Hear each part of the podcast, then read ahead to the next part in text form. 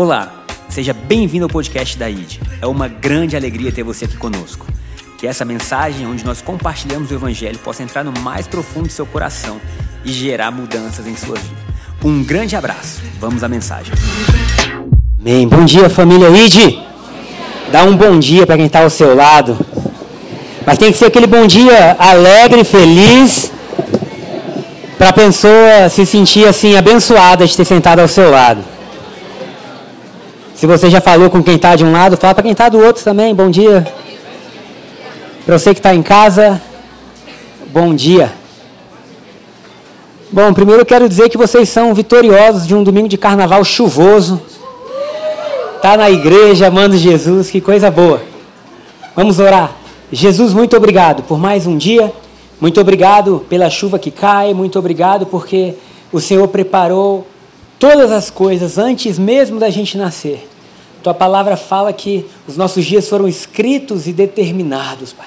E nós queremos cada vez mais entender isso e descobrir a Sua vontade para nós. Nos ajuda nessa caminhada, nessa jornada. Abre os olhos do nosso coração, a fim de nós podermos experimentar tudo que o Senhor tem para nós. Assim nós oramos em nome de Jesus. Amém. Amém. Amém. Quem teve aqui domingo passado em um dos cultos? Gostei da animação. Pastora Lu, né? O pastor Saulo tá assim. Vai aí, pastora Lu, de novo. eu falei, ela estava lá atrás, você não estava sentada, ela não consigo ficar sentada não. Falei, que ânimo é esse, né? E domingo passado a gente falou sobre a última notícia, né? Vocês lembram disso? E a gente viu que a última notícia é aquela que vai determinar o sentimento que a gente tem no coração. Vimos também que na nossa caminhada a gente passa num dia por muitas notícias, notícias do Instagram, notícias que às vezes vêm de um jornal, e a gente tem que tratar o evangelho como uma notícia que está em outra prateleira e uma notícia que está em outro nível. Se a gente de fato valorizar o que Jesus fez na cruz, a nossa vida vai ser totalmente transformada. Então hoje a gente vai continuar o que a gente viu no domingo passado. Vamos fazer um rápido resumo do domingo passado então? A gente contou duas histórias. Quem lembra a primeira? Os discípulos a caminho de Emaús. Então eles estavam indo a caminho de Emaús, eles amavam Jesus, mas eles estavam tristes. Então, por mais que eles amassem Jesus, eles estavam tristes. E eu queria começar dizendo que o fato de você amar Jesus não vai assegurar a alegria no seu coração. Porque tem muita gente que ama Jesus, mas se encontra triste. Então, eles amavam Jesus, mas eles estavam tristes porque eles tinham uma última notícia, que era Jesus morreu. E eles estavam indo a caminho de Emaús, Jesus se encontra com eles, e aí Jesus mostra que Jesus não estava morto, mas Jesus estava vivo. E eles, por receber a notícia que Jesus estava vivo, eles voltam para Jerusalém com alegria. Então, a última notícia mudou a vida deles. E a gente viu uma segunda história de um jovem chamado Saulo. Saulo, que perseguia a igreja, tem um encontro com Jesus, e aí ele se transforma no maior é, pregador, naquele que mais anunciou o evangelho. É, e aí nós vimos que uns amavam Jesus e outro odiava Jesus. Paulo, no início, antes da sua conversão, ele tinha ódio da igreja e do caminho. E aí ele tem uma última notícia. Qual notícia? Que o Messias que ele estava tentando proteger, o caminho do Messias, né, para que o Messias viesse, na verdade já tinha vindo e o nome dele era Jesus. E Paulo, com essa notícia, então realiza que Cristo não apenas morreu, mas ressuscitou. E com essa notícia, ele vive coisas maravilhosas. Ok, então todos nós começamos o nosso domingo com uma notícia linda, que é Jesus vive. E eu queria que você falasse isso para quem está do seu lado: Jesus vive. Porque essa é a melhor notícia que a gente pode ter. Toda outra notícia, ela acaba com o tempo, ela se torna antiga. Imagina que você recebesse o jornal, hoje nem jornal, a gente praticamente não tem mais jornal, mas antigamente, vocês lembram? Alguns anos atrás, não é tão antigamente assim, que quem assinava o jornal tinha o prazer de pegar o jornal na porta de casa e ler as notícias do dia, não é isso? Com a velocidade das notícias, o jornal que saiu de manhã, às vezes meio-dia ele já está antigo. Então o jornal não tem mais tanto valor. Mas imagina quem está uns anos atrás e você recebe um jornal de cinco dias atrás. Você ia falar assim, não tem sentido porque é notícia velha. O Evangelho é uma notícia sempre atual. E é o nome da nossa pregação hoje, sempre atual. Por que sempre atual? Porque aconteceu há mais de dois mil anos mas continua transformando a minha vida e a sua vida. Continua transformando histórias. É, eu estava ali atrás, meu irmão está servindo hoje no, no apoio, e ele estava dizendo assim: nós somos como uma nuvem que aparece e logo se dissipa, e é verdade. Mas enquanto nós estamos aqui, a nossa oração é a oração que a gente viu Paulo falar no domingo passado. Quero ser achado em Jesus, quero encontrar Jesus e ser achado nele. Quantos querem isso nessa manhã? Encontrar Jesus e ser achado nele. Então hoje o tema da nossa palavra é esse, sempre atual. E quem faz o evangelho ser sempre atual na sua vida é você. Então, quanto mais você conhece do evangelho, mais você pode ter o privilégio de estudar e de receber. Ou você pode falar assim: "Ah, já sei, já ouvi". No culto das nove, a gente teve, se não me engano, dois visitantes só. Então eu falei, a maioria já ouviu o Evangelho. A pergunta é se o Evangelho continua atual para você. Porque se você pegar o Evangelho, falar que você já sabe, deixar a Bíblia aberta no Salmo 93, ou, sei lá, né, 91, Salmo 23, na sua estante, não vai mudar muita coisa na sua vida. Mas se você diariamente mergulhar nas notícias do Evangelho, essa notícia que é sempre atual, tem poder, tem poder de transformar tudo na sua vida. Amém? Então vamos lá, o primeiro tópico de hoje, nós vamos estudar um pouquinho o livro de Gálatas, tá? E aí eu quero inspirar você, antes de começar, a você ler. Sabe, você precisa ler a Bíblia, você precisa ter dúvida. Lê o livro de Gálatas, porque Gálatas, Paulo está ensinando sobre a saída da lei para viver na vida do Espírito.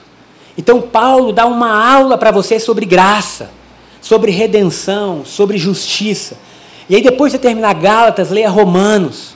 Depois de você terminar Romanos, continue lendo. Você tem que ler pelo menos nesse ano aí a nova aliança, de Mateus até Apocalipse. E anotar as dúvidas. Ah, mas eu não tenho com quem tirar. Vai no grupo de homens, tira dúvida, vai nas mulheres. Se você não tiver grupo nenhum, vem domingo que vem com cartaz. Com as suas dúvidas. Bota assim, tenho dúvidas, alguém me ajuda? Porque eu tenho certeza que Deus vai iluminar alguém para te ajudar. Mas você precisa estudar, gente. Você precisa ler, você precisa ter fome. Ninguém pode ter fome por você. E aí, quando você se, se debruça, se inclina sobre essas notícias, a sua vida começa então a, a receber algo novo. Então, a gente vai basear em Gálatas e um pouco em Romanos. E eu quero, o primeiro ponto então é tolo de novo. Quem lembra que domingo passado Jesus chamou os discípulos de Emaús de tolos? Quem lembra disso? Duas pessoas, vocês lembram? E agora a gente vai estudar no livro de Gálatas que Paulo chama os Gálatas de tolo. Então, o primeiro ponto é tolo de novo. E a gente tem que pensar quando que Deus permite alguém chamar o outro de tolo na Bíblia. Porque, por que que está ali isso? E aí eu fiquei estudando, e os dois casos não era alguém que tinha pecado, não era alguém que estava errado, não era alguém que estava uh, com uma atitude ruim, não, era alguém que tinha notícia do Evangelho, mas não valorizava o Evangelho. Era alguém que sabia aquilo que tinha acontecido, mas vivia como se não tivesse acontecido. Então Jesus chama os discípulos de Emaús de tolo, porque ele fala: Puxa, eu tive com vocês tanto tempo, eu expliquei tanta coisa, mas vocês não conseguem ver. E Paulo agora está escrevendo para a igreja do Gálatas, Gálatas capítulo 3, versículo 1. Pode colocar, por favor? É a Bianca? Bianca novamente. Ele diz assim: Ó Gálatas insensatos. Eu fui estudar como é que era essa palavra no grego. E é anoetos. Quando você quiser xingar alguém de tolo, você chama seu anoeto que nada mais é do que insensato ou tolo. Então, por que que Paulo está chamando aquela igreja de tolo? Olha, vocês são bobos. Quem os enfeitiçou? O que, que ele está dizendo é: vocês começaram de um jeito e vocês agora estão mudando a maneira de vocês viverem. E ele fala assim: quem os enfeitiçou? Em outras versões, fala: quem mentiu para vocês? Jesus Cristo não lhes foi explicado tão claramente como se tivessem visto com os próprios olhos a morte dele na cruz. Para um pouquinho aí, querido. Pensa então. Paulo está trazendo a base que todo cristão precisa ter para ser um cristão saudável. Qual é ela e qual é essa base então? A base de que nós continuamos olhando para Jesus na cruz. A cruz é o escândalo que faz o evangelho ser possível. Então Paulo está dizendo: olha, quem os enfeitiçou? Quando eu preguei aí para vocês, eu não mostrei, eu praticamente não desenhei Jesus na cruz. Então vamos começar essa pregação trazendo uma base do que significa Jesus ter morrido na cruz. Porque se o evangelho que você crê é verdade, Deus se tornou homem, e Deus não apenas tornou homem, como dizem Filipenses, mas ele assumiu a forma de servo e morreu na cruz. Quando você pensa na maior pessoa que existe, na melhor pessoa que existe, na mais poderosa, provavelmente você pense em Deus, o Criador de todas as coisas. Agora, na cruz é o lugar que Deus se fez pequeno. Que Deus se fez, ou Deus permitiu que fosse humilhado pelos homens, a fim de carregar o nosso pecado, para que nós tivéssemos vida. O que Paulo está dizendo é: será que eu não expliquei para vocês a cruz? Porque se vocês não entenderem a cruz, não tem nada que pode ser pregado que é melhor do que a cruz. Porque a cruz é um escândalo. Porque ninguém era pendurado na cruz a não ser que fosse maldito, é o que está na Bíblia. Deus se torna maldito no nosso lugar para que a gente possa ter uma vida totalmente diferente. E como que isso acontece? Não porque você é bom, não porque você merece, mas porque Deus te ama. Então a cruz, tentando fazer um rápido resumo, é o lugar onde você entende que você não prestava, tenha sido bom, ruim, filho de crente, filho de descrente, brasileiro, judeu, o que você for. A cruz é o final, Deus dizendo assim: o ser humano não pode salvar por si só. Por isso eu me entrego por eles. O que faz a gente viver com humildade. O que faz a gente viver dizendo obrigado. Mas a cruz não só mostra tão caído nós estávamos, como mostra quão amado nós fomos. Então a cruz não é apenas Deus dizendo que odeia o pecado e que pagou o pecado, mas é Deus dizendo: Eu amo o ser humano, aleluia.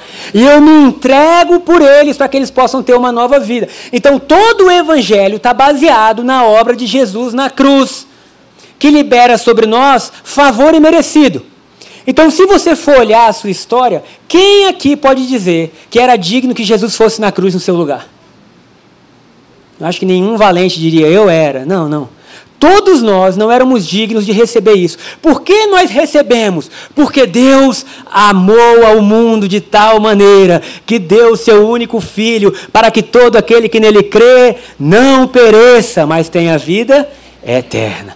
Olha que coisa linda. Então, Paulo está dizendo: nessa cruz, a gente tem uma base sólida para deixar de ser tolo para deixar de deixar as bobeiras, para deixar de deixar com que as bobeiras tomem conta do nosso coração. Uma boa oração para a gente fazer hoje é Deus, nos dá sabedoria. Espírito Santo, abre os nossos olhos, fala com a gente, nos mostra aquilo que a gente ainda não viu, para que a gente não esteja correndo atrás de coisas que para Deus não tenham valor nenhum. E o que Paulo está dizendo é que o que aconteceu com a igreja de Gálatas foi sutil. Pensa isso, muitas vezes o que tira a sua atenção de Deus e da obra de Jesus é algo sutil. Porque a maioria dos crentes pensa o quê? Que o inimigo vai aparecer, né? E aí quando ele aparecer, você vai dizer assim: "Ah, em nome de Jesus!" Sai, olha aí os crentes tudo. Ou se fosse um tempo atrás, a gente falava mais o quê? Qual era o outro jargão crente que a gente usava? Tá amarrado. Qualquer pessoa que falasse alguma coisa que você não concordava, tu tá amarrado em nome de Jesus, né? Porque você tinha essa arma de guerra. Ou o sangue de Jesus tem poder. Amém. Então pensa o seguinte: o que está acontecendo com essa igreja não é uma manifestação de uma força demoníaca que está atacando eles, não. Era algo sutil. Paulo está dizendo assim: olha, quem foi que fez vocês deixarem de lado a maior glória que vocês têm na vida de vocês? Porque quando Paulo ia a um lugar pregando, ele pregava a obra de Jesus na cruz e o que aquilo tornou possível. Quando ele saía, alguns judeus iam dizendo assim: presta bem atenção nisso. O que Paulo pregou é maravilhoso. Mas, cuidado com mais, irmão. Que o mais rouba a fé tira a alegria. O que Paulo pregou é ótimo, mas se você não circuncidar, e se você não olhar o que Moisés falou, e se você não guardar o sábado, e se você não cumprir as leis, e se você não, não aderir a tudo que está na antiga aliança, você não consegue. Então era sutil, era assim: Jesus é bom, mas tem uma parte que você precisa cumprir. E quando Paulo chegou lá, ele ficou tomado de raiva, porque ele falou: vocês não entendem que é essa parte que vocês têm que cumprir que mata. Vocês não entendem que é esse mais que a gente acha que consegue, que destruiu a gente até hoje. E ele está assim: quem foi que mentiu para vocês?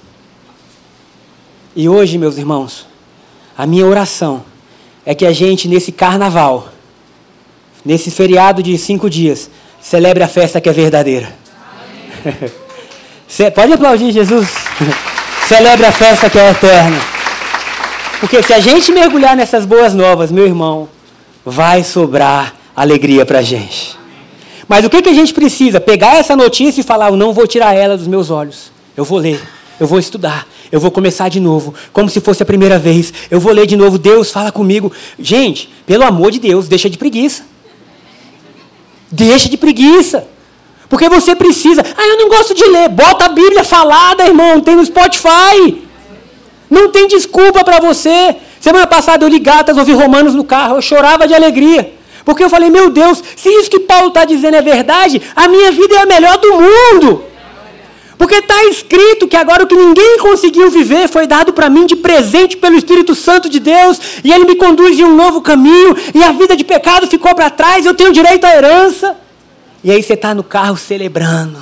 Celebrando porque é uma notícia de dois mil anos que continua atual. Por que, que continua atual? Porque agora você se alimenta dela.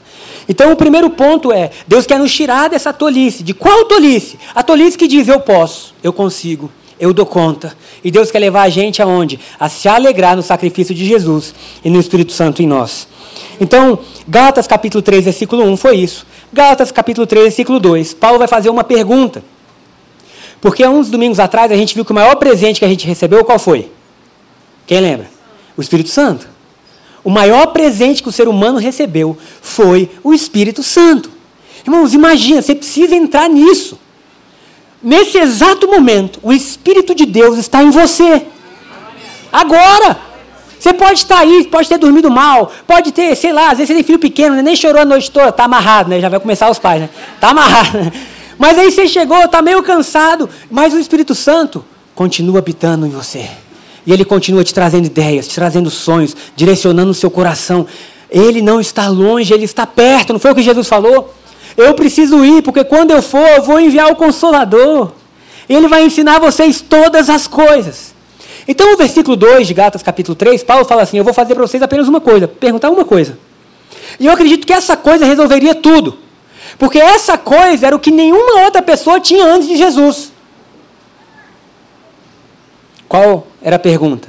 Vocês receberam o Espírito Santo porque vocês obedeceram à lei ou porque creram na mensagem que ouviram? Responde você. Como que você recebeu o Espírito Santo? Foi porque você agiu bem? Foi porque um domingo você veio ao culto e falou, agora eu vou fazer tudo certo, aí o Espírito Santo vai vir sobre mim? Ou foi porque você fechou os olhos e falou, Deus, eu sei que eu não mereço, mas eu creio na obra da cruz. Espírito Santo, meu coração precisa de ti. E aí de repente vem aquela força, aquele amor, e aí você fala, aquilo que eu nunca mereci, eu recebi. E aí, se você for olhar como o Espírito Santo foi derramado no livro de Atos, tem quatro pontos que eu lembrei. Primeiro, Atos capítulo 2. Os judeus estão reunidos, eles nem sabiam que existia o Espírito Santo. Eles nem sabiam que isso era possível. E aí a Bíblia fala o quê? Estavam todos reunidos e assentados no mesmo lugar. Quando, de repente, quando, de repente, veio sobre eles o Espírito Santo de Deus. Isso foi tão absurdo que Pedro teve que dizer: Deixa eu explicar. Isso que a gente está vivendo foi o que Joel profetizou. Nos últimos dias, diz o Senhor, derramarei sobre toda a carne o meu espírito. Vossos jovens terão visões, vossos velhos sonharão, vossas crianças profetizarão. Sobre toda a carne será entregue um tempo novo. Pedro está dizendo: a gente não tem ideia do que aconteceu conosco. E aí o Espírito Santo fala: Pedrão, lembra de Joel. Aleluia.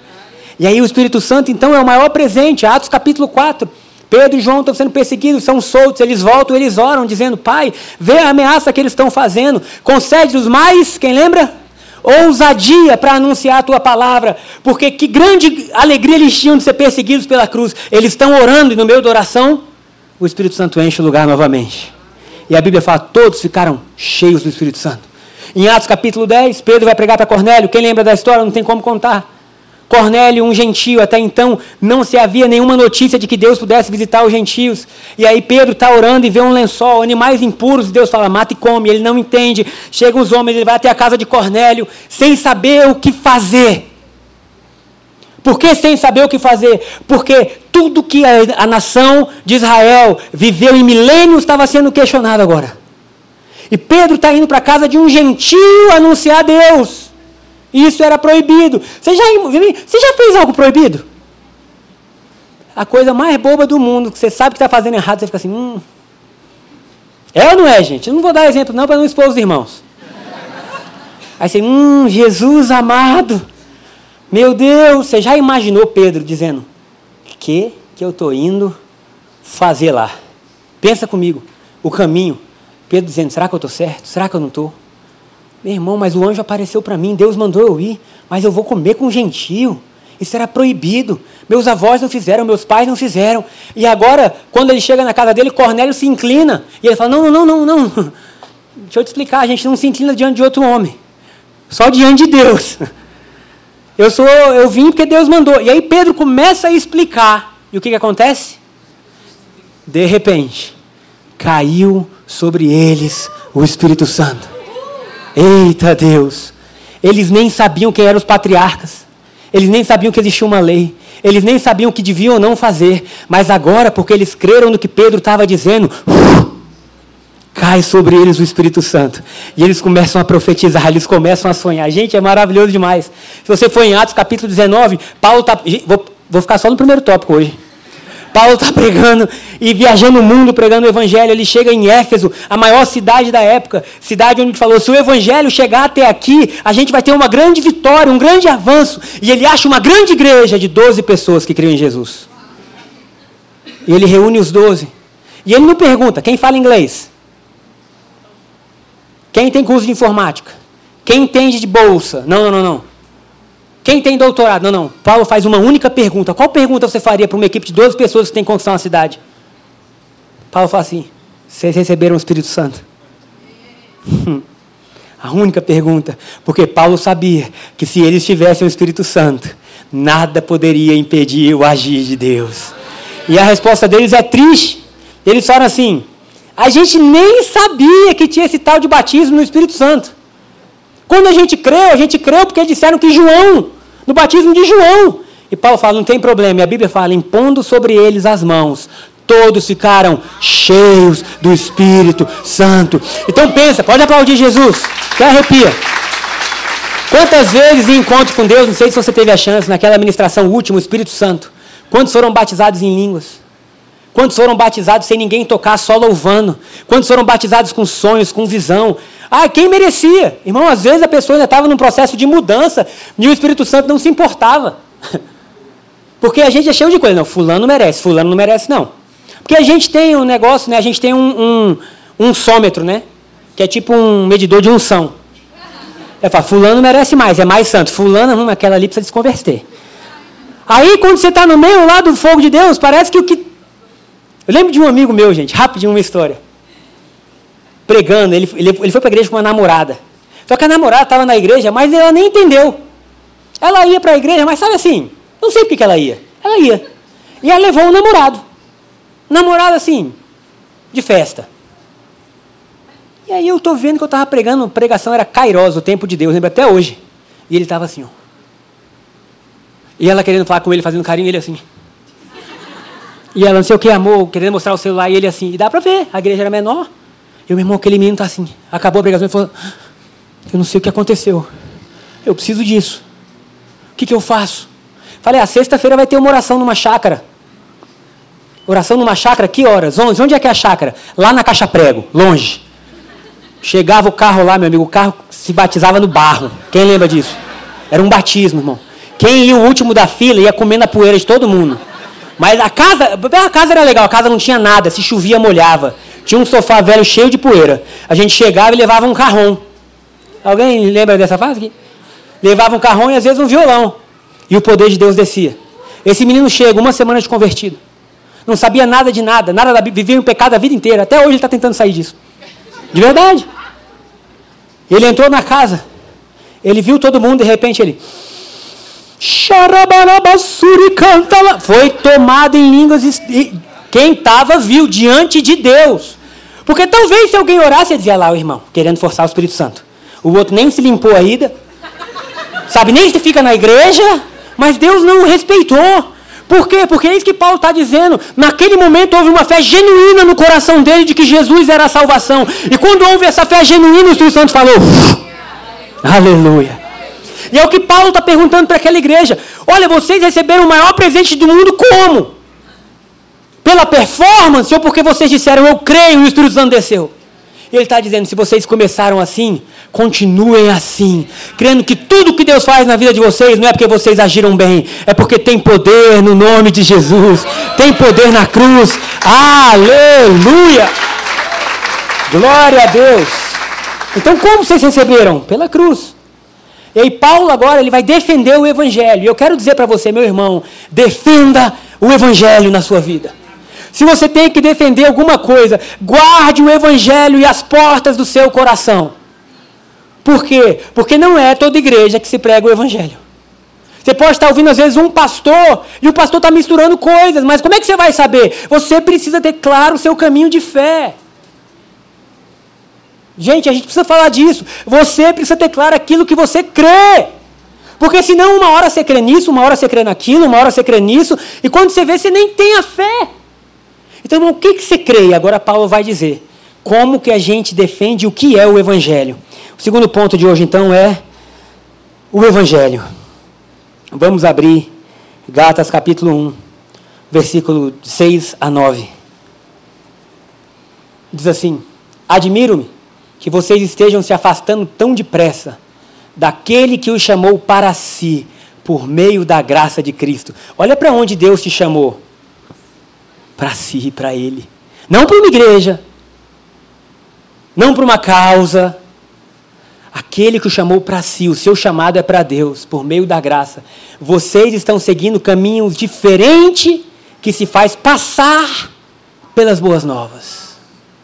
O que ele está dizendo é: tem um caminho que se faz passar pelas boas novas, mas não são boas novas. Porque o que é a boa nova? A boa nova é o que Jesus fez por você, para você. Agora, em quem está todo o trabalho? Em Cristo. Quem é o foco? Cristo. Nós não temos nada a acrescentar na obra de Cristo. Ou você recebe ou você não recebe. Mas quando você recebe, abraça ela com força e fala: Deus, eu estou firmado na obra de Jesus na cruz. Eu não tenho em mim justiça própria. Deus, eu sei que só pelo teu grande amor que minha vida pode funcionar. Então ele está dizendo isso. Tem uma, um caminho diferente. Em outras versões ele fala assim: tem outro evangelho que se passa por boas novas, versículo 7. Mas que não são boas novas de maneira nenhuma. Estão sendo perturbados por aqueles que distorcem deliberadamente as boas novas de Cristo. Que seja amaldiçoado qualquer um. Ei! Que isso, gente?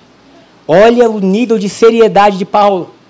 Dizendo: que seja amaldiçoado qualquer um. Porque, irmão, o que é a maldição na Bíblia? A maldição é você não cumprir o padrão de Deus. Então, se você tem uma lei, se você faz Deuteronômio 28, o que está ali, bendito serás. Se você não faz, maldito serás. O que Paulo está dizendo é: Jesus nos tirou daqui e nos inseriu no trabalho dele. Logo, qualquer um que queira te devolver a isso, seja maldito. Olha o que ele fala agora, incluindo. O que ele está dizendo é: eu ensinei vocês o único caminho verdadeiro. Se daqui a 10 anos eu voltar e falar que eu estava errado, não acredita em mim. Eita Deus. Incluindo nós. Agora olha isso. Ou mesmo um anjo dos. Misericórdia, gente. Quem que amaldiçoa anjo? Paulo.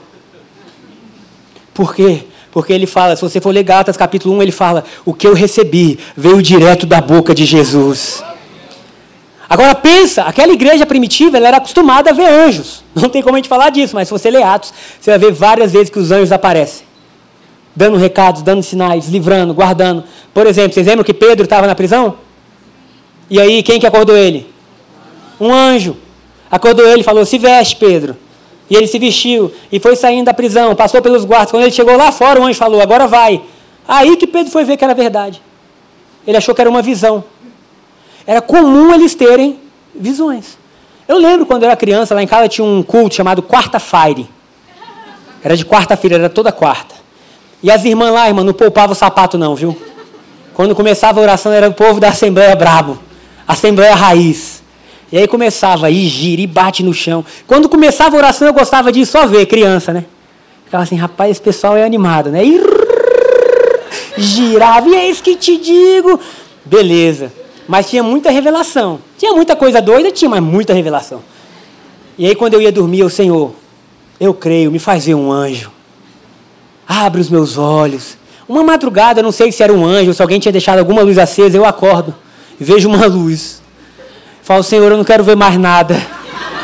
Eu não estou pronto para isso, Deus. Eu falei que eu queria, mas por favor, fecha meus olhos, Deus.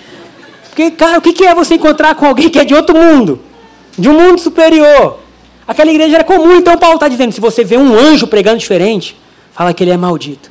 Irmão, hoje eu não quero falar para você, quando você ouvir algo diferente do evangelho, dizer que a pessoa é maldita, não. Mas eu quero dizer: está ouvindo algo que não é correspondente ao que está ali? Fecha.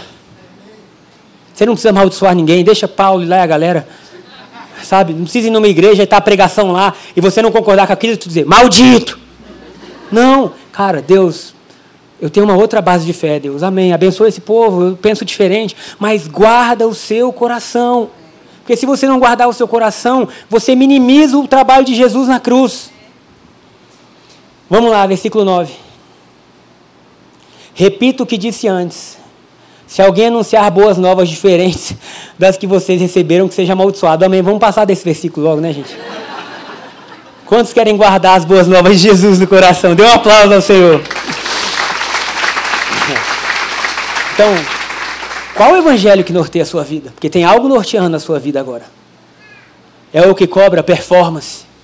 É o que sempre tem alguém dizendo: ah, mas se você fizer mais um passo, você chega lá. Queridos, eu já ouvi pregação minha antes de eu crer no que eu creio. Que eu dizia, maldito. que eu dizia, cara, como que eu pregava isso? É uma pregação minha cheia da unção de Deus. Que eu dizia assim: você pode estar uma oração da sua bênção. Não pare de orar. E a igreja, amém. E hoje eu olho, meu Deus, misericórdia.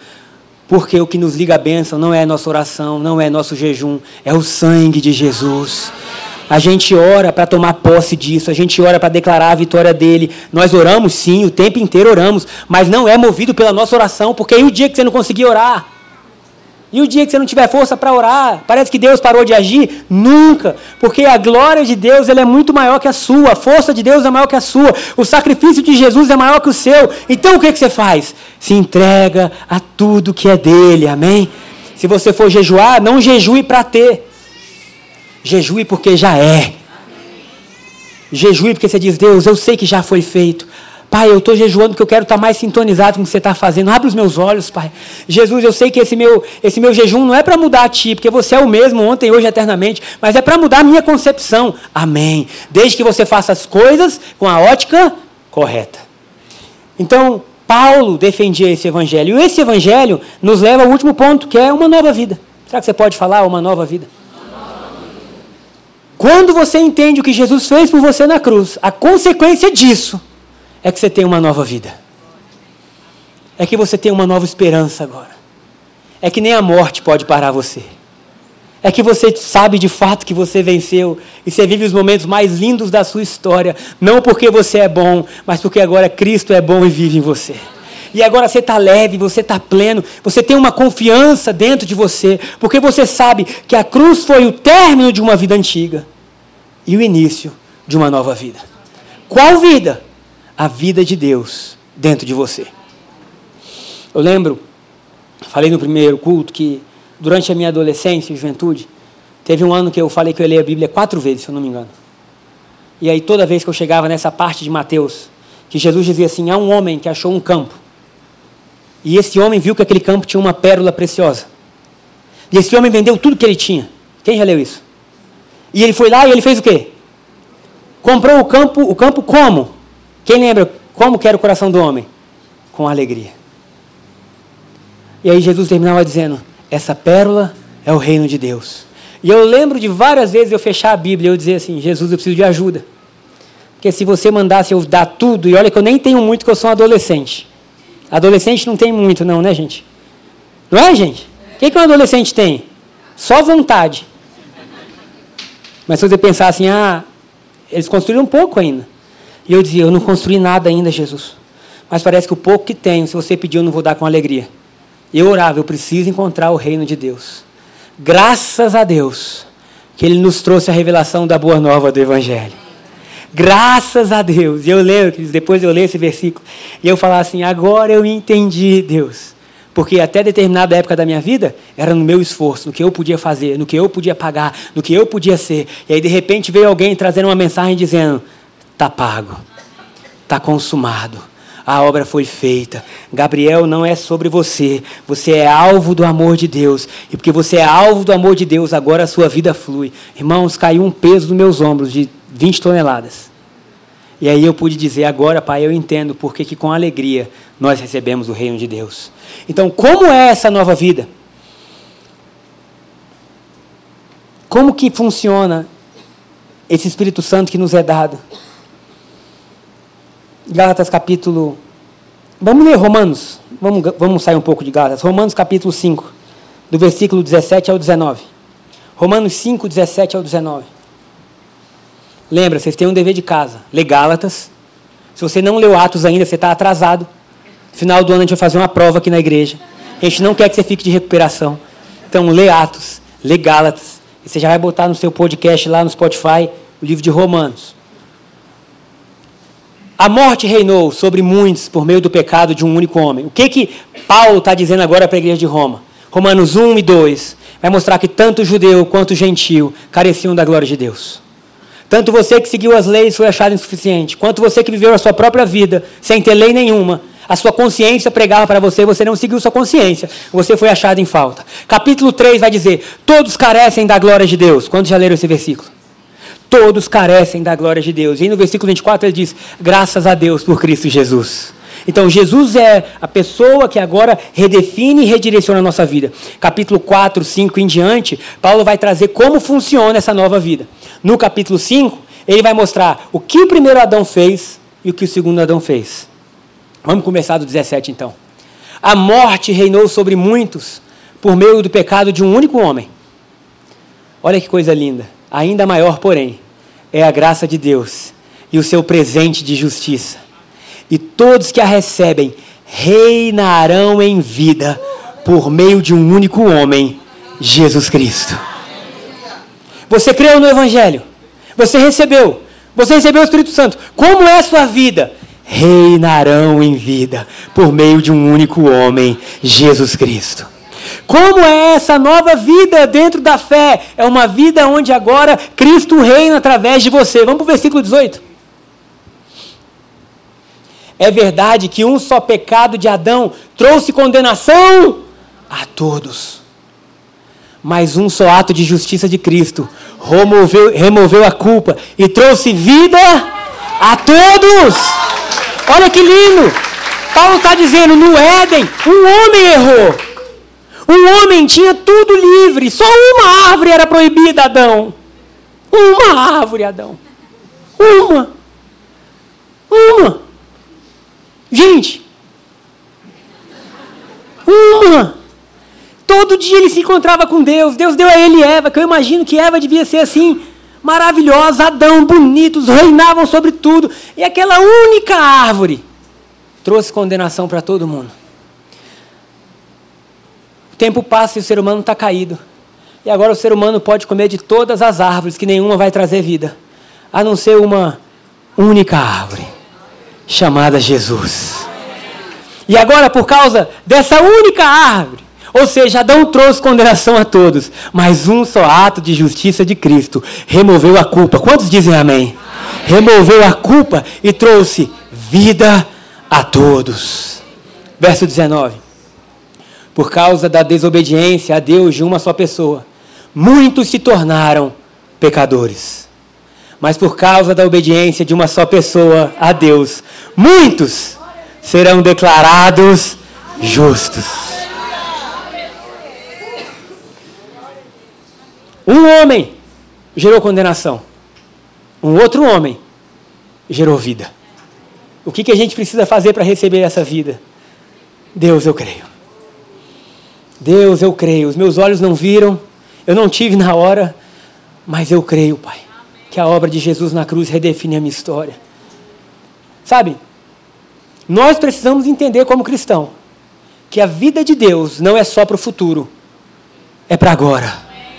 Entenda isso. O que Paulo estava pregando não é assim, ele morreu. E quando você for para o céu, você vai viver coisas maravilhosas. Não. Paulo disse: ele morreu. E agora a sua vida passa a refletir tudo que tem no céu. Eu lembro que muitas vezes a gente ia no monte e tinha uma música assim. É, além do rio azul. Quem já conhece essa música? Vem, Jonatas, me ajuda. Já fica aqui em cima.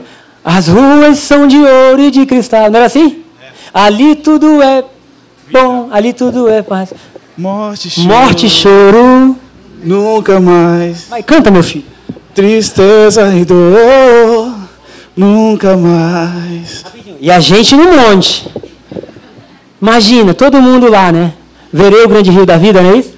Verei o grande rio da vida claro como um cristal. Virei a face do meu mestre querido. Não haverá mais noite ali, não haverá nenhum clamor. Verei os olhos de Jesus e tocarei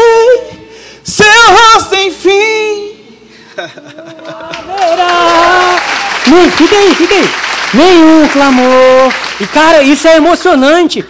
Porque ele está dizendo assim: vai chegar o dia que toda lágrima vai ser enxugada. Vai chegar o dia que os nossos olhos vão ver Jesus. E a gente cantava, irmão, assim. Ninguém está nem aí se desafina. Sabe, ninguém estava aí para nada. Uma hora no monte, lá em Samambaia. Eu lembro de gente caída no chão, com a cara no pó lá. Eu dizia, gente, esse povo é crente demais. E todo mundo, né? Morte, choro. Tá vendo os crentes velhos? Tudo aí por aí, ó. Tristeza e dor. Nunca. Ah, então. Só que eu falei assim, hoje eu olho e digo assim, não está completo. Porque essa música fala assim, um dia, quando eu não estiver mais aqui, eu vou viver isso. E essa é uma verdade parcial. A verdade completa é, está disponível agora. Está disponível agora. Agora nós podemos ver Jesus. Agora nós podemos tocar Jesus. Agora nós podemos viver a vida de Jesus. Hoje, na sua casa, na sua família. Ter acordado de bom humor ou de mau humor. Acabou o primeiro culto. Meu pai está ali. Meu pai está por aí? Gostei de ver, hein? E aí tá vindo ele lá, tá? E ele, Gabriel, meu querido, ó aqui eu, ó, cruzei o Rio Azul. Eu falei, eu também. Aquilo que a gente achava que era lá quando morreu, quando Jesus voltar. Paulo fala, essa é a vida do cristão agora. Mas como você vive isso? Você precisa mudar a notícia. Você quer se alimentar da notícia que o mundo dá e replicar Jesus? É impossível. Você quer se alimentar do que está acontecendo no governo e replicar Jesus? É impossível. Você quer se alimentar do que está acontecendo na saúde e replicar Jesus? É impossível. Paulo fala: você precisa se alimentar do Evangelho. Porque quando você se alimenta do Evangelho, então essa vida passa a ser vivida agora. Eu finalizo assim. Essa semana um amigo meu me ligou. Eu queria entender como é que você vive leve assim. E aí ele passou comigo mais tempo. E aí ele assim, é engraçado, velho. Porque toda pergunta que ele fazia para mim, eu não sei, cara, Jesus vai te falar, vive leve. Aí uma hora eu perguntei para ele, o que, que você acha disso? Ele, não sei, cara, Jesus vai te falar, vive leve. e aí ele falou assim, me conta mais, me conta grandes milagres que estão acontecendo. E aí eu comecei a pensar, grandes milagres, grandes milagres, o que é um grande milagre? Eu pensei assim, puxa, sei lá, quais são os casos de pessoas que foram curadas de câncer, de depressão, sei lá, o que está acontecendo no nosso meio? Tem muitos milagres acontecendo. E aí eu estava tentando lembrar os milagres, mas me veio tão forte assim, o maior milagre é viver Jesus todo dia. Esse é o maior milagre. O resto é consequência. Porque senão a gente começa, não, Deus faz um milagre, e você é um milagre. Meu irmão, nós somos um milagre vivo. Mas como que a gente consegue dar prosseguimento a isso? É o que Paulo fala em Gálatas capítulo 3, se eu não estou enganado. Não mais eu vivo, mas Cristo vive em mim e eu não torno inútil a obra da cruz, porque se eu pudesse ser justo no meu próprio esforço, a cruz seria em vão, mas a justiça que eu vejo, que eu tenho, foi presente de Deus. E eu quero hoje, nesse domingo de carnaval, anunciar a maior festa que existe, que nunca vai acabar. O maior presente que você tem foi graça de Deus na sua vida. Foi presente de Deus. Amém. Dê um aplauso ao Senhor. Coloque-se de pé. Chegamos ao final de mais um podcast. Espero que essa palavra tenha trazido luz e direcionamento à sua vida. Caso você queira nos acompanhar mais de perto, baixe o nosso aplicativo ID Online. Também nos siga nas redes sociais, arroba ID Brasília, para saber tudo o que está acontecendo. Um grande abraço, nos vemos em breve.